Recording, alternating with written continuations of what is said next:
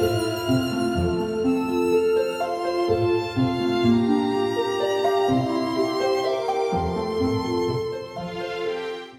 各位听众好，欢迎收听《优活谈心事》，我是主持人炳华。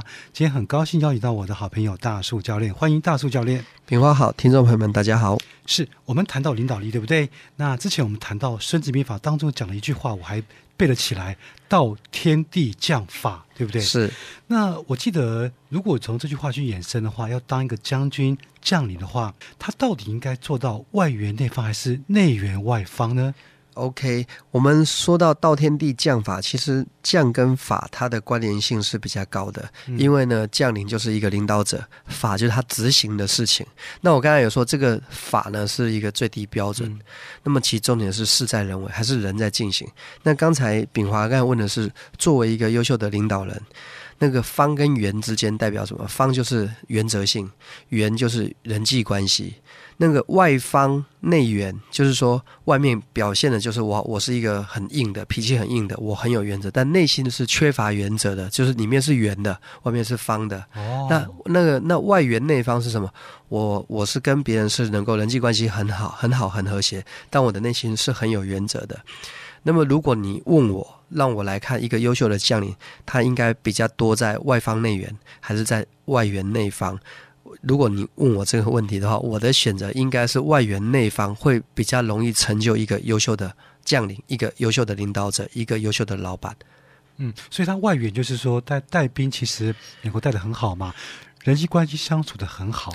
那那个内方就是他有一个一套的一个道德的标准的规则，对不对？所以例如说人际关系好，我们都知道这个仁者治国嘛，我们都知道，即便是连中国古代的君。君主他都得实行人道，这个人就是仁爱的人，也要亲民，要爱民，要仁政。那一个将领也是一样，他得鼓励他的他的士兵，关怀、鼓励、激励，让他们有向心力。所以这就是圆的部分。可是方是什么呢？方是军令如山，我可以跟你百般的关心，好这个照顾、呵护、鼓励、关怀，但是在这个。军事这方面的这个这个原则性的，我是不能妥协。所以为什么会有，呃，当时曹操好像说带女兵，曾经有这样的典故。所以他就杀鸡儆猴，就是哎你不听话，我就我就对我我就告诉你，处处级军法就是这样子。那其实我们都知道，古代的岳家军、岳飞带的军也是非常的纪律严明。其实为什么可以纪律这么严明？首先是领导者先得民心，这时候纪律严明，大家都很愿意遵守。可是领导者如果不得民心，那你你在用很严格的那个法令法规，人家就觉得这是暴政，类似像这样子。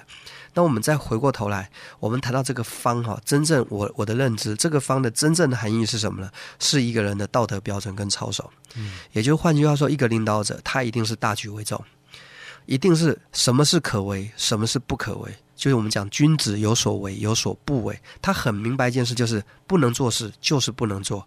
你无论怎么样子跟我讲，我是不会妥协的。那这个道德标准其实是成就一个优秀将领很重要的一个人格特质。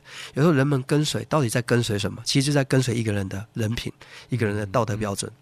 那当然，我可以举一个例子啊，在台湾，呃，台湾有一位叫做台湾观光界五星级饭店的教父。那他的名字叫严长寿，那可能在台湾这个居民比较了解这个人，那么在呃海外的华人呢，你可以可以上网呃搜寻一下严长寿，就是严呢就是这个严格的严，严格的严，长寿就是人活得长寿那个长寿。大家可以搜寻一下严长寿这个人，他确实在台湾的这个整个观光产业呢有一个非常很很很很有分量。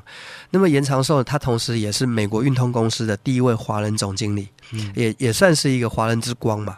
那我在阅读严长寿的书籍的时候，他就是一个非常优秀的领导者。应该说，首先他在工作的时候，他非常的圆，就是人际关系很好，所有的困难的事、麻烦的事他都不挑。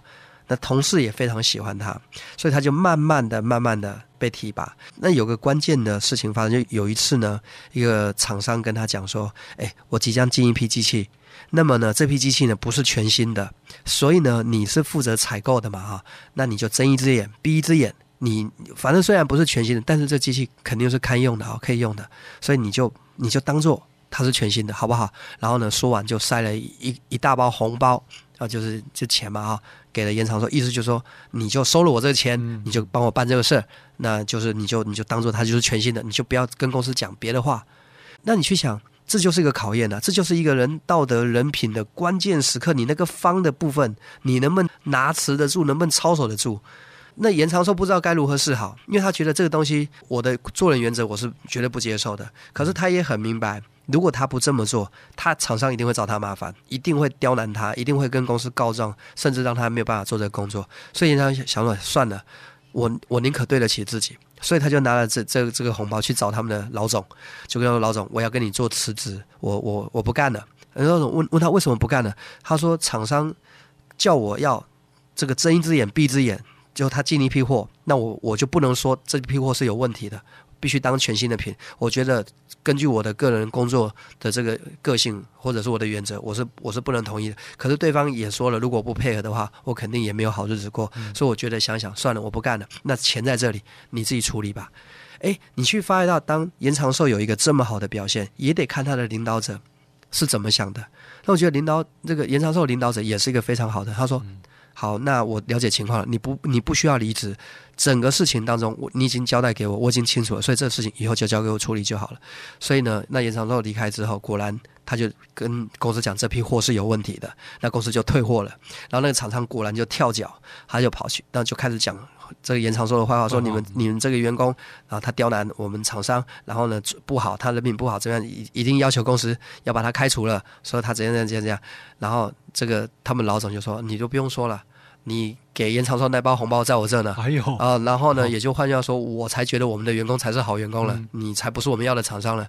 那因为这样的事件，所以严长寿他能成为美国运通的第一位总经理，真正是因为他做到他内心的道德操守，他不受金钱的诱惑，他坚持做对的事情，所以他才能够被一家美国公司去担请一个华人来担任他华人最年轻的一位总经理。那故事是这样的，所以我觉得外圆内方相当的重要。对，所以他成功了嘛。所以假设严长寿的老板的领导人，他如果没有这把尺、这个方的道德标准的时候，那也不能买单。对，那所以这个道德标准是到哪边都适用的，对不对？就如果说严老严长寿的领导者没有这样的个性，哦那就那严长寿就直接被开除了。就就就他就对他就被 fire 了，哇！所以这个故事其实啊、呃所以我们今天学到了一个就是做人要外圆内方，是对不对？是好，今天非常谢谢大树教练的分享。好的，谢谢炳华的采访，好，别忘了继续收听我们的《优活谈心事》，拜拜啦。拜拜。